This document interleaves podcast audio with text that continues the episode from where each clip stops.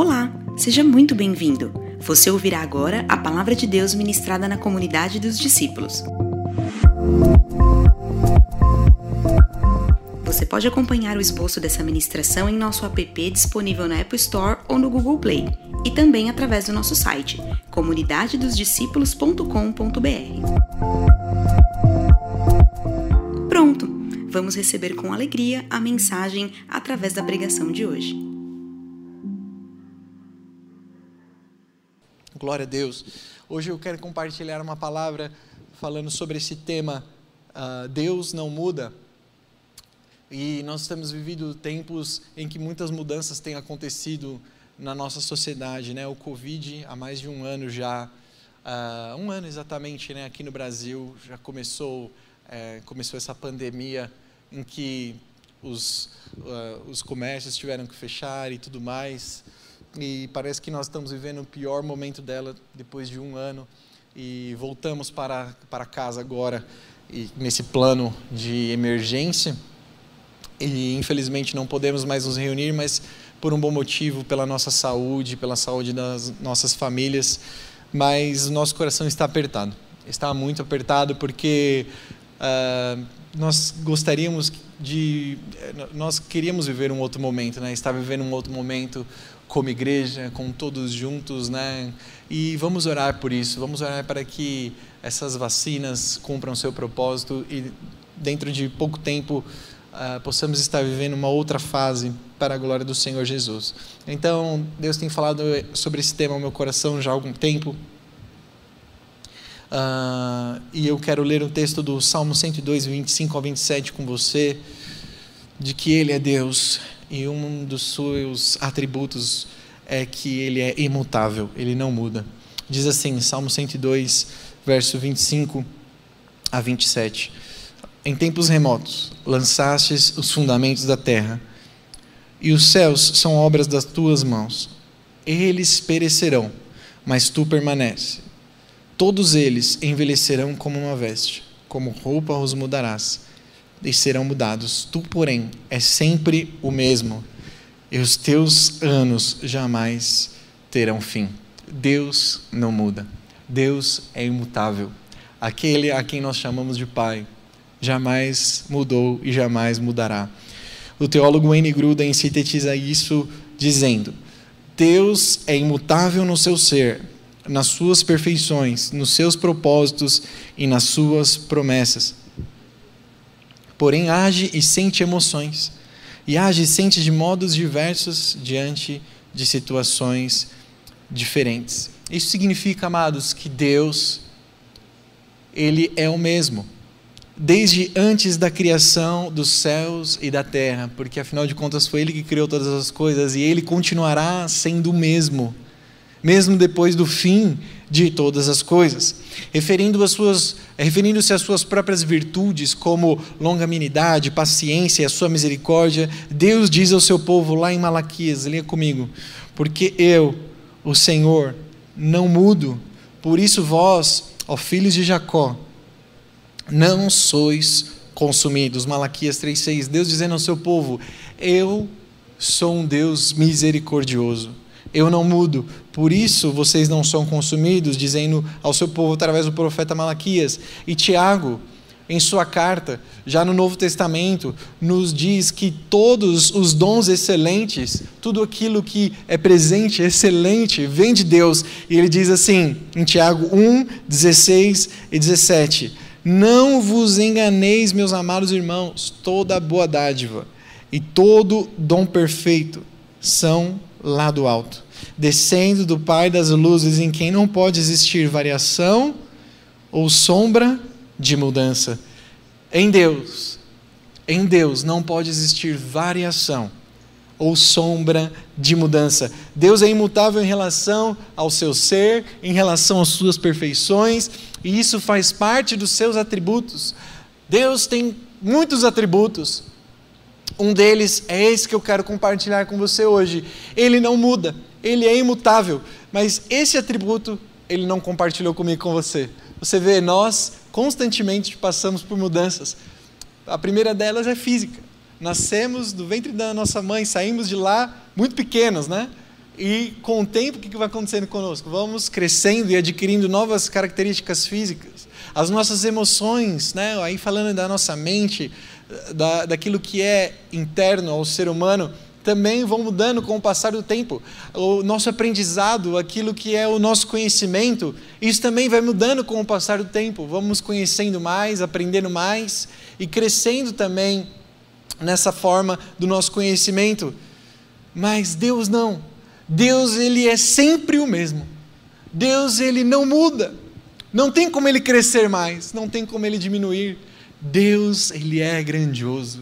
Ele é infinito em graça, ele é infinito no seu ser, ele é infinito em sua sabedoria e em todas as suas perfeições.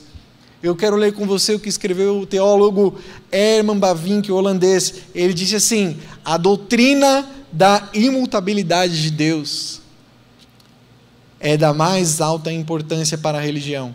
O contraste entre ser e vir a ser assinala a diferença entre criador e criatura. Toda a criatura está continuamente vindo a ser, que somos nós. Estamos mudando. É mutável. Vive em constante afobação, busca repouso e satisfação e encontra repouso em Deus. E só nele, pois só ele é puro ser e não vir a ser. Por isso, nas Escrituras, Deus é muitas vezes chamado de a rocha. E você vê isso em vários lugares da Escritura. Recentemente, no nosso plano de leitura, Deuteronômio capítulo 32, nós lemos a última oração de Moisés, e ele dizendo, no verso 4: Eis a rocha, suas obras são perfeitas, porque todos os seus caminhos são juízo. Deus é fidelidade, nele não há injustiça, é justo e reto. Eis a rocha, Moisés falando, na sua última oração pelo povo. Eis a rocha, contemplem, olhem para ele, ele é perfeito, ele é justo, nele não há mudança. Ele não é como os deuses das, das terras de Canaã que vocês estão para entrar. É por isso que Nessa ilustração, nós vemos que durante a caminhada do deserto, durante dois momentos, água verteu de uma rocha. É por isso que Moisés morreu antes de entrar na terra de Canaã, não tocou na promessa, ele apenas viu a terra, porque ele não falou a rocha, mas ele bateu a rocha, bateu na rocha e não santificou o nome de Deus. Você vê Deus, mesmo sendo infinito, não dá para compará-lo com nada, ainda assim ele se compara a coisas a qual possamos entender aqui terrenas.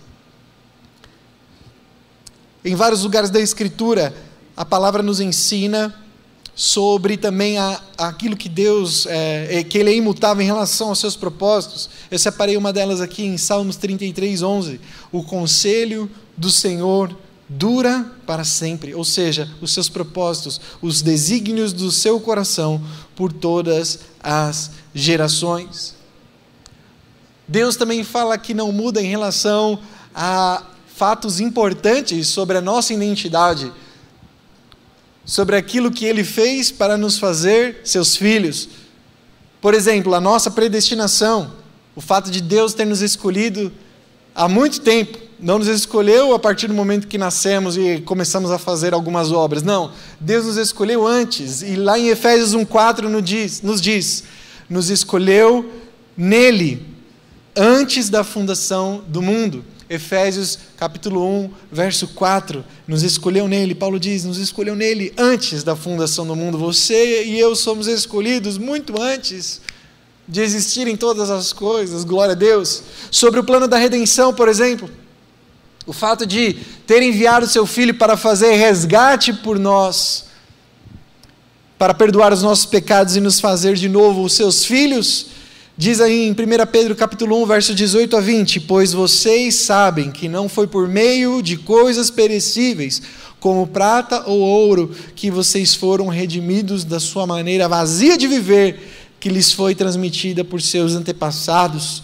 mas pelo precioso sangue de Cristo, como de um cordeiro sem mancha e sem defeito. Olha lá, conhecido antes da criação do mundo. Revelado nesses últimos tempos em favor de você. Deus não foi pego de surpresa com o pecado no Éden. Deus já sabia, antes da fundação e da criação de todas as coisas, que Ele enviaria o seu filho, seu único filho, para fazer o nosso resgate lá na cruz do Calvário. Isso é precioso demais. Uma vez determinado que Ele irá fazer, uma vez que Ele tenha determinado que irá fazer, o propósito de Deus é imutável. Se Ele disse, é certo que Ele fará. Em Números, diz: Deus não é homem para que minta, nem filho do homem para que se arrependa. Deus é imutável. E ele afirma isso em Isaías de forma particular, dizendo: Eu sou Deus, e não há outro semelhante a mim que desde o princípio anuncio o que há de acontecer e desde a antiguidade as coisas que ainda não sucederam. Que digo: o meu conselho permanecerá de pé, farei toda a minha vontade. Eu disse, eu também o cumprirei. Tomei este propósito, também o executarei. Deus, se Ele falou, é certo que Ele vai fazer. Do seu tempo, é da sua forma, em toda a sua graça, conhecimento e poder. Se Ele prometeu, creia, Ele é fiel, Ele vai cumprir isso. Esse, esse atributo do seu ser é um dos mais importantes, se não mais, para tudo aquilo que estamos fazendo e vivendo. Se Deus não é imutável, ou seja, se servimos a um Deus que pode mudar a cada momento, então todo o fundamento da nossa fé começa a ruir. Imagine que Deus decide, no seu conselho, não ser mais bom e começar a ser um pouco mal. E aí a gente pode pensar, mas o quanto mal Deus é? E aí agora? O que, que está acontecendo? O que, que Ele está determinando? O que será que Ele vai fazer? Já pensou eu e você servindo a um Deus que não sabemos o que Ele pensa? Ou que seus atributos podem mudar, que a sua mente pode mudar, que Ele pode de repente não querer fazer mais? Imagine se Ele decide não voltar mais, não enviar mais o seu filho para nos para nos levar com Ele por toda a eternidade. Imagine o que aconteceria. Eu ficaria louco, ficaríamos loucos, porque a nossa fé perderia o sentido. A nossa fé, a nossa esperança e o nosso conhecimento dependem de uma, uma pessoa infinitamente digna de confiança. Nós ouvimos isso recentemente. A nossa segurança é rocha, é Cristo. E se eu estou falando isso aqui novamente, é porque isso é muito importante para nós nesses dias. Precisamos focar e construir a nossa vida, como cantamos aqui, em um ser que é imutável no seu ser, nas suas perfeições, nos seus propósitos e na sua promessa. A nossa fé e a nossa esperança dependem de alguém que é infinitamente digno de confiança. Nós, porém, mudamos. Nós, porém, deixamos a confiança às vezes de lado que temos uns nos outros. A nossa palavra é falha, quebramos promessas, quebramos alianças, quebramos juramentos. Nós somos tão diferentes de Deus nesse aspecto. Ele não compartilhou isso conosco. Então, a pergunta que fica é: como que nos relacionamos com Deus nesse aspecto? Como é que Deus, que Ele é imutável nas suas perfeições, no seu ser, nos seus propósitos, se relaciona com um povo que é tão mutável que não dá para confiar? Como um Deus imutável espera que nós nos relacionemos com Ele nessa característica? A resposta é muito simples. Através do seu Filho Jesus Cristo. Cristo nos ensina, e eu quero caminhar com você através de um ensino tão precioso do Filho de Deus, do nosso Senhor Jesus. Ele nos ensina através de uma parábola o poder de firmar a sua vida em algo que não muda. Uma parábola muito conhecida. Lucas capítulo 6, versos 46 a 49. Preste atenção, eu separei todo o trecho para que vocês também entendam o contexto a qual o Senhor Jesus começa a dizer essa parábola. Ele começa dizendo: Por que vocês me chamam Senhor, Senhor, e não fazem o que eu digo? Eu lhes mostrarei a que se compara aquele que vem a mim, ouve as minhas palavras e as pratica. É como um homem que, ao construir uma casa, cavou fundo e colocou os alicerces na rocha. Quando veio a inundação, a torrente deu contra aquela casa, mas não a conseguiu abalar porque estava bem construída. Mas aquele que ouve as minhas palavras e não as pratica é como um homem que construiu uma casa sobre o chão, sem alicerces. No momento em que a torrente deu contra aquela casa, ela caiu e a sua destruição foi completa. Essa parábola ela aparece também em Mateus, mas eu gosto mais da explicação e da forma como Lucas destrincha ela, é com mais detalhes. Você vê, enquanto Mateus fala de dois tipos de fundamento, Lucas ele amplia a parábola do Senhor, ele vai mais específico e ele amplia o sentido dela. É por isso que temos quatro evangelhos, né? Nós podemos ver as similaridades e crescer e aprender muito mais com aquilo que é os evangelhos nos mostram. Em que Jesus falou, muitas vezes você fala, nossa, mas eu já li isso daqui, por que isso daqui está sendo repetido? É porque cada autor tem a sua peculiaridade em cima daquele ensinamento de Cristo ou daquele fato. Veja, o homem prudente não é simplesmente aquele que constrói a casa sobre a rocha, e o imprudente é aquele que constrói a sua casa sobre a areia ou sobre a terra. Não são simplesmente dois tipos de terreno que estão sendo colocados nessa parábola, mas o homem prudente é aquele que cava fundo. Ele diz: Eu lhes mostrarei o que se compara àquele que vem a mim, ouve as minhas palavras e as pratica. É como um homem que, ao construir uma casa, cavou fundo. Cavou fundo e colocou os alicerces na rocha. Agora, o insensato, o louco, como diz a Escritura, é o que não cava, é o que não se esforça, é o que coloca a sua vida ou constrói a sua casa, que aqui a figura da casa é, são os nossos projetos de vida, a nossa vida, a construção dela. Em tudo, profissão, família, desejos, emoções, ideias, serviço, trabalho, tudo o que construímos. O homem insensato, na verdade, ele não, ele não, não é uma questão de terreno, mas é uma questão do quanto ele cavou. E o insensato, a Bíblia diz, é aquele que constrói, na verdade, na superfície. Convenhamos, irmãos, ninguém quer que a sua casa caia. Ninguém quer que a sua vida de uma hora para outra seja abalada, que você perca a fé, você perca a esperança, que todas as coisas, aquilo que você acreditava te trazer satisfação, conforto, estabilidade, caia por terra. Ninguém deseja. Ninguém constrói uma casa, agora fisicamente falando, para que com a primeira chuva ela comece a rachar toda e venha a cair. Por isso eu tenho certeza que, se eu perguntar para você, você está construindo na areia, na terra ou na rocha? Eu tenho absoluta certeza que a maior parte dos ouvintes falarão na rocha. Eu tenho certeza que é na rocha. Mas então, por que, que temos visto nesse tempo tantas pessoas tendo a sua fé abalada, deixando de crer, deixando de crer em Jesus, deixando de orar, deixando de se envolver e participar da comunhão com os irmãos, não só fisicamente, porque não dependemos do presencial para sermos igreja.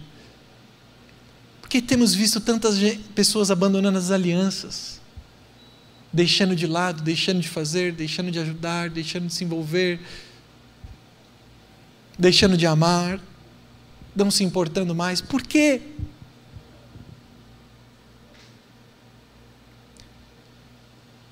orando e refletindo sobre esse texto, o Espírito Santo falou comigo algo que eu quero compartilhar com você. embora essa parábola seja tão clara, que eu creio que até uma criança consegue entender ela. Nós, seres humanos, temos uma fascinação, né? nós temos um delírio por aquilo que é mais bonito. Nós temos um delírio por aquilo que é mais belo, que é mais aparente. Geralmente nós queremos construir primeiro, edificar primeiro uma boa fachada. Por isso dessa expressão, acredito, né? A gente aprende aí, é só fachada. Cabe muito bem aqui. Porque pensamos geralmente naquilo que está aparente, e isso nos chama muita atenção.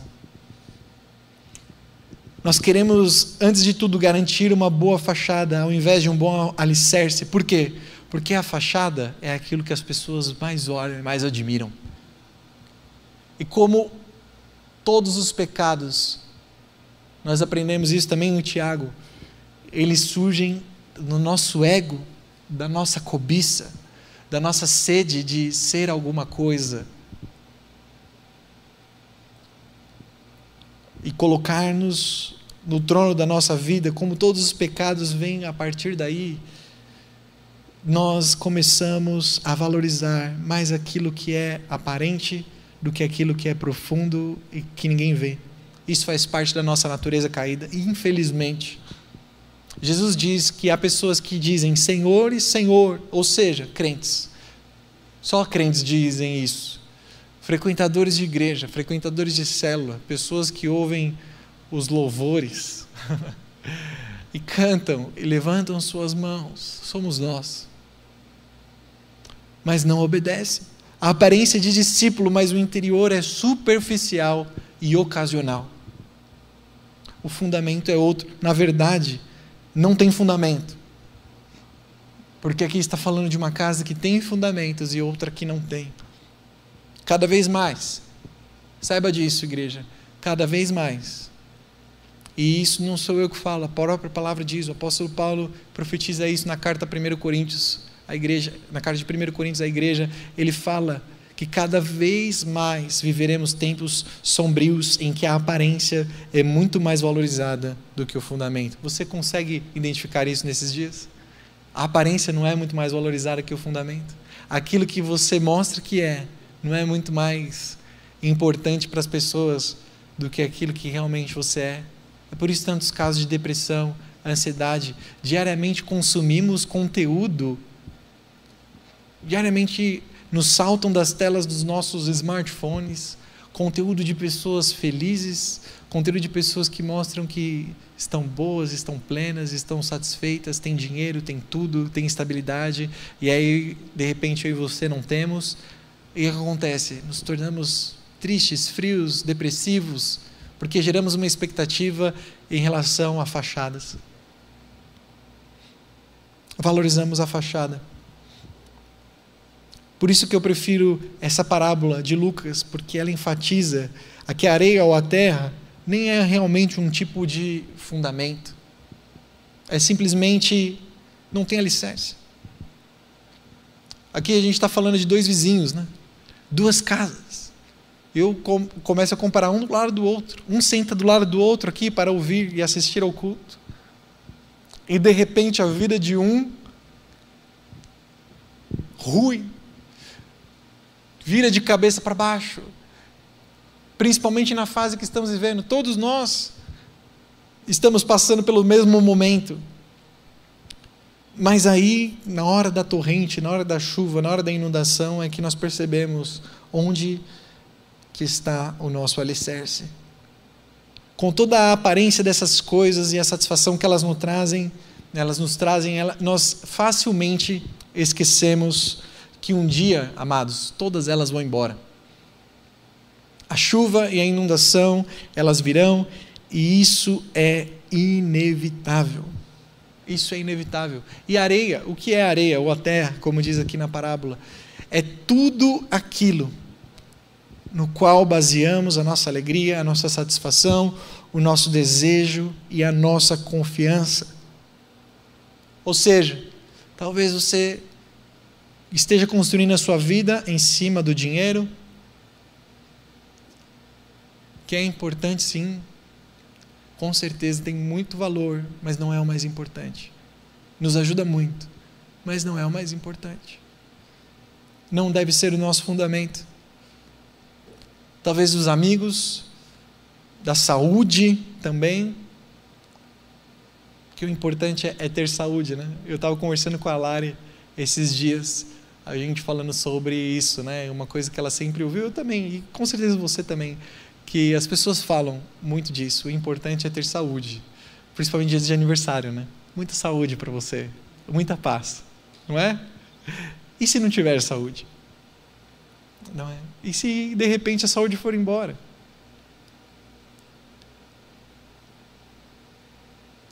O nosso fundamento vai abalar.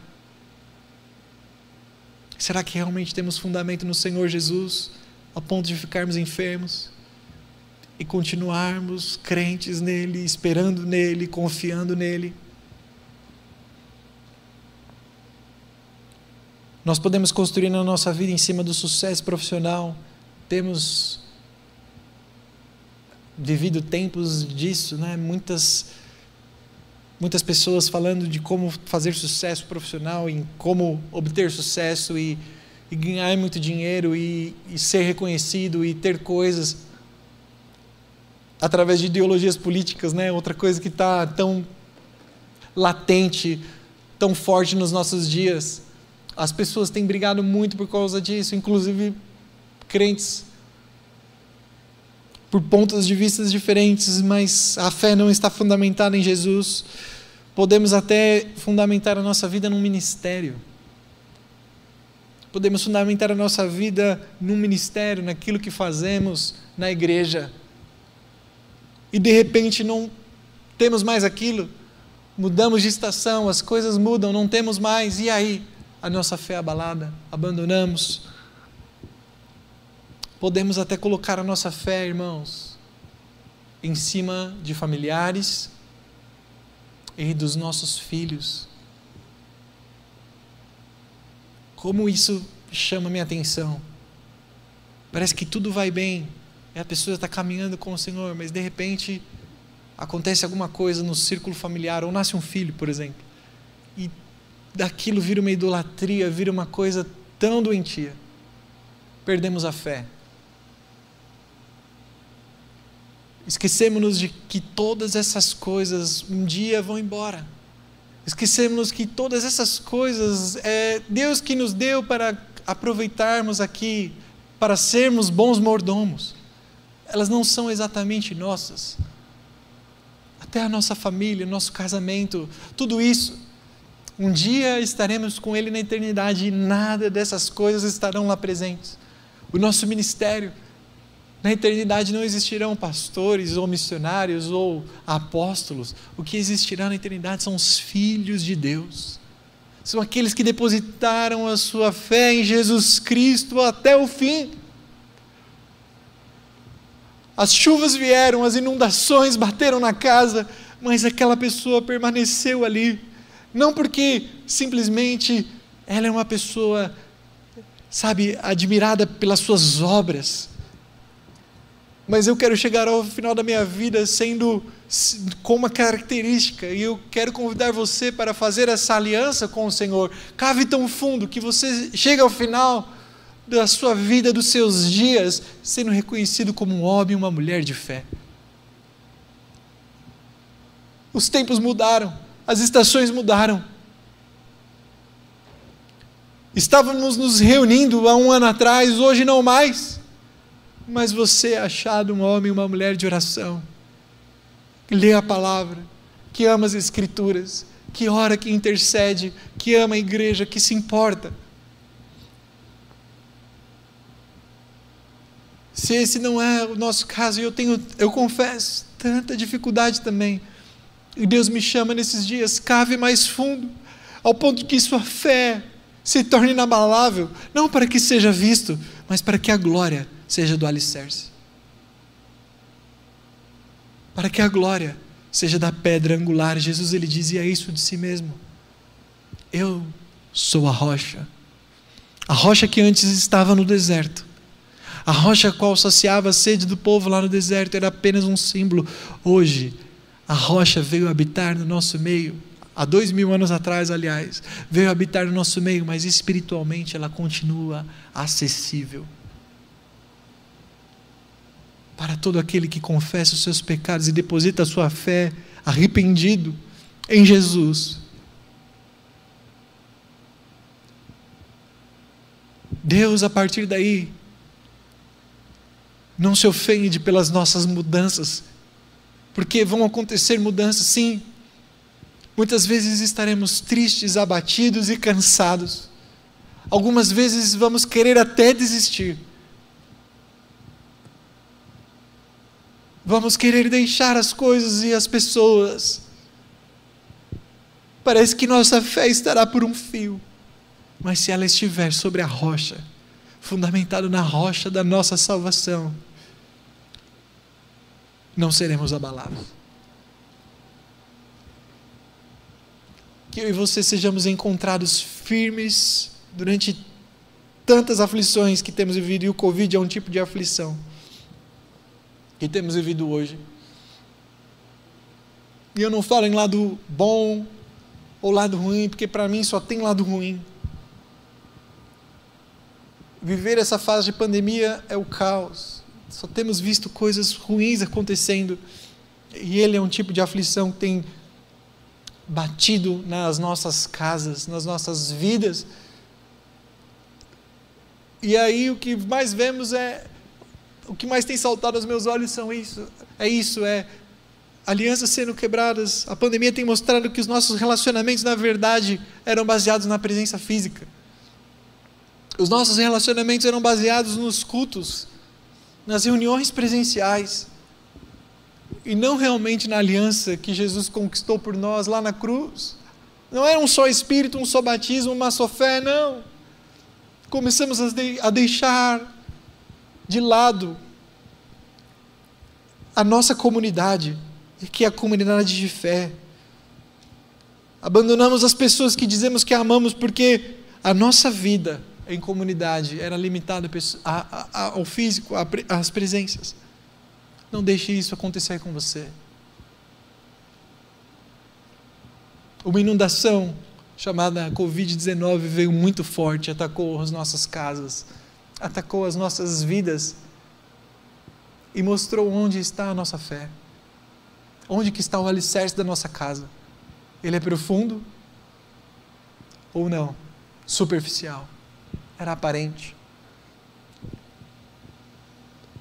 Domingo passado, nós falamos sobre a rocha ou a nossa segurança a, questão de estar em Cristo, Ele ser a nossa segurança para o hoje, para agora, mas estar em Cristo também é um investimento no nosso futuro, porque hoje tudo pode ir bem. O dinheiro pode entrar, estar entrando na conta, você está gozando de plena saúde, os seus relacionamentos são excelentes, está tudo muito ótimo, mas o jogo vira. A aflição vem para todos, a parábola nos ensina a inundação chega para ambas as casas. Vai vir, uma hora ou outra vai acontecer. Não é porque eu estou rogando praga, não. É porque a Bíblia nos ensina que uma hora todas as coisas vão acabar, seja em vida ou seja pela morte. A inundação chegará e vai mostrar onde está o nosso alicerce aquele que gastou tempo cavando fundo. E é que está, cavar fundo fala de esforço, a salvação vem de graça, mas o conhecimento a Deus exige esforço. Para você conhecer a Deus, vai precisar de horas e horas dedicadas à Sua palavra em oração. Você fala palavras que todos falam: Deus é bom, eu vou construir a minha vida em ti, tu és meu fundamento. Cantar é muito mais fácil do que praticar, acredite. Porque para construir um fundamento bem sólido precisa cavar. Quanto mais fundo eu e você cavamos, precisamos ir cavando e cavando e cavando e cavando e diariamente, ou de tempos em tempos, analisar se os alicerces estão bem firmados, porque a inundação vai chegar. E no dia mal, irmãos, no dia mal, aleluia.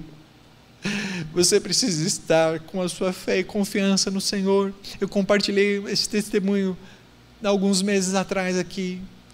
Rapidamente vou repeti-lo. Em agosto do ano passado eu passei tão mal, tive um acesso de gastrite nervosa, fiquei durante três dias internado e aquilo mexeu tanto comigo a época do Covid, do hospital, aquela coisa que, que me abalou, deixou a minha fé abalada. Eu chegar em casa numa quinta-feira à noite, era um dia de célula online. Eu apareci ali durante um momento com os irmãos e eu fui tentar descansar um pouco e aquela noite eu não conseguia dormir, o medo tomou conta de mim. O medo começou a tomar conta de mim eu comecei a ter medo de morrer, morrer dormindo. Eu coloquei um fone de ouvido, peguei meu celular e aleatoriamente escolhi uma palavra de um pastor que eu gosto muito para ouvir, porque o meu coração estava muito apertado. Ele pregando lá em João 3. Deus amou o mundo. Deus amou o mundo de tal maneira que deu o seu único filho para morrer. Ele dizendo, Danilo, você não precisa temer a morte. Não tema a morte. O Filho de Deus, o meu filho, Deus falando no meu coração, veio já e sofreu a morte que era para você sofrer. Você não tem que temer. Não tenha medo. a morte ela é só uma passagem para o melhor tempo que você vai ver da sua vida. As situações vêm para mostrar onde que a nossa fé realmente está. De repente tudo está muito bom e as coisas viram. Não é porque Deus é mau. Não é porque Ele é vingativo. Não é porque Ele é um mau pai ou um tirano. É porque as coisas estão realmente fadadas a acabar. Vai acabar. E o que vai sobrar? É só você e Ele na eternidade. Eu lembro de uma ilustração maravilhosa que eu vi e eu queria compartilhar com você que cabe muito bem nessa situação aqui. Um lenhador, ele precisava cortar uma faixa de árvores, numa área de árvores, para um empreendimento. E ele pegou o seu machado, afiou muito bem. E quando ele foi derrubar a primeira árvore, ele olhou para o alto e ele viu uma fêmea de pássaro, né? Uma, uma, um pássaro fazendo ali o suas, seu, seu ninho para colocar os seus ovos. Aí ele pegou a parte de trás do machado e começou a bater na árvore para espantar aquele pássaro, para que ele não fizesse ali, porque afinal de contas ele ia derrubar a árvore. Então começou a chacoalhar e tudo começou a chacoalhar, a árvore começou a chacoalhar e aí a passarinha lá foi e saiu daquela árvore. E o que aconteceu? Ela foi para uma outra árvore, uma árvore ainda da área em que aquele lenhador ia cortar. Então ele foi na outra árvore e fez a mesma coisa. Começou a dar com a traseira, a parte traseira do machado, para tudo balançar e a árvore começou a chacoalhar e a passarinha foi lá e saiu e foi para outra árvore. E assim aconteceu em várias árvores, até que em um determinado momento, na última árvore, a passarinha foi, alçou o voo e pousou numa rocha. E ali não chacoalhou, e ela começou a fazer o seu ninho ali. Um dia, todas as árvores desse mundo vão cair. Todas as árvores desse mundo vão cair. E você e eu, como pássaros, podemos pensar: mas por que eu, Deus? Por que, que está acontecendo isso? O Senhor não é bom, o Senhor não é Pai, o Senhor não é o Deus que cuida dos seus filhos. Deus está querendo que você coloque a sua fé no lugar certo. Um dia todas as árvores desse mundo vão cair mas a rocha, Jesus, a sua fé nessa rocha deve ser inabalável, porque ele jamais muda, jamais mudou e jamais mudará. Por isso que, como igreja, nós precisamos estar firmes, constantemente na rocha. Jesus disse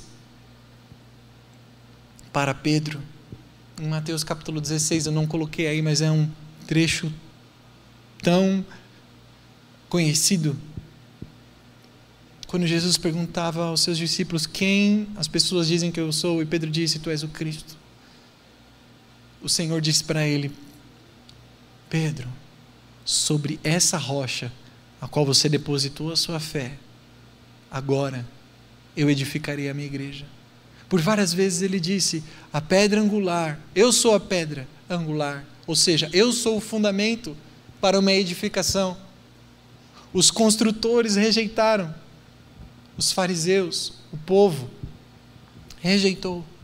Muitos para muitos, ele é pedra de tropeço e acontece até hoje. As pessoas ouvem o que Jesus diz, elas querem os benefícios da fé, mas quando elas ouvem sobre o senhorio, que Cristo ele não veio simplesmente para te dar conhecimento, mas ele veio para pegar e cobrir todo o seu ser. A partir daí, tudo que ele diz tudo que ele manda, tudo que ele ensina deve ser praticado. A lei de Cristo, amar a Deus acima de todas as coisas e amar o próximo como a si mesmo. Essa é a lei de Cristo. Isso envolve esforço, isso envolve renúncia. Para muitos isso é pedra de tropeço. Para muitos isso é escândalo. E as pessoas o abandonam. Vão embora. Mas para outros é pedra de edificação. Nós estamos edificados e a igreja só é igreja porque está bem fundamentada em uma rocha eterna. Porque senão, irmãos, jamais eu me submeteria, jamais você se submeteria a desgastes, a conflitos, a problemas de relacionamento, a traições, a angústias, a abandono, a fofocas, a dissensões, a divisões. Preste atenção. Se esforce para cavar no seu relacionamento com Deus. Não é só uma questão de ser crente, de ser cristão, é segurança e investimento. 1 Timóteo 6,19, eu quero encerrar com esse texto. Paulo dizendo a Timóteo que acumulem para si mesmos tesouros, sólido fundamento para o futuro. Paulo está falando aqui dos ricos na igreja. E rico gosta de investir dinheiro. Rico gosta de investimento, não é? Mas que, é uma, que seja uma palavra para todos nós. Que o seu e o meu investimento de vida seja um sólido fundamento para o futuro, a fim de se apoderarem da verdadeira vida. Que ao final da sua vida, amado, que ao final da sua vida, minha irmã, meu irmão, você seja achado fiel, constante. É o que mais é admirado. Perante o seu o seu caixão, enfim, sua lápide, as pessoas possam dizer: foi fiel até o fim, amou até o fim, serviu a igreja até o fim, se submeteu até o fim. amava Jesus.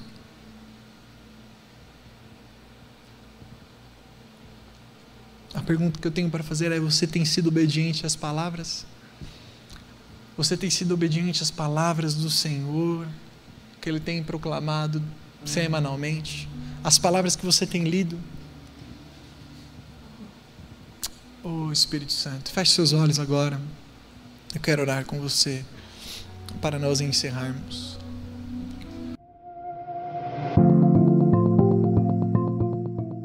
Esperamos que o Espírito Santo tenha inspirado você através dessa palavra. Siga-nos em nossas redes sociais pelo arroba CMDD Oficial. Comunidade dos Discípulos, uma família, muitos lugares. Até a próxima!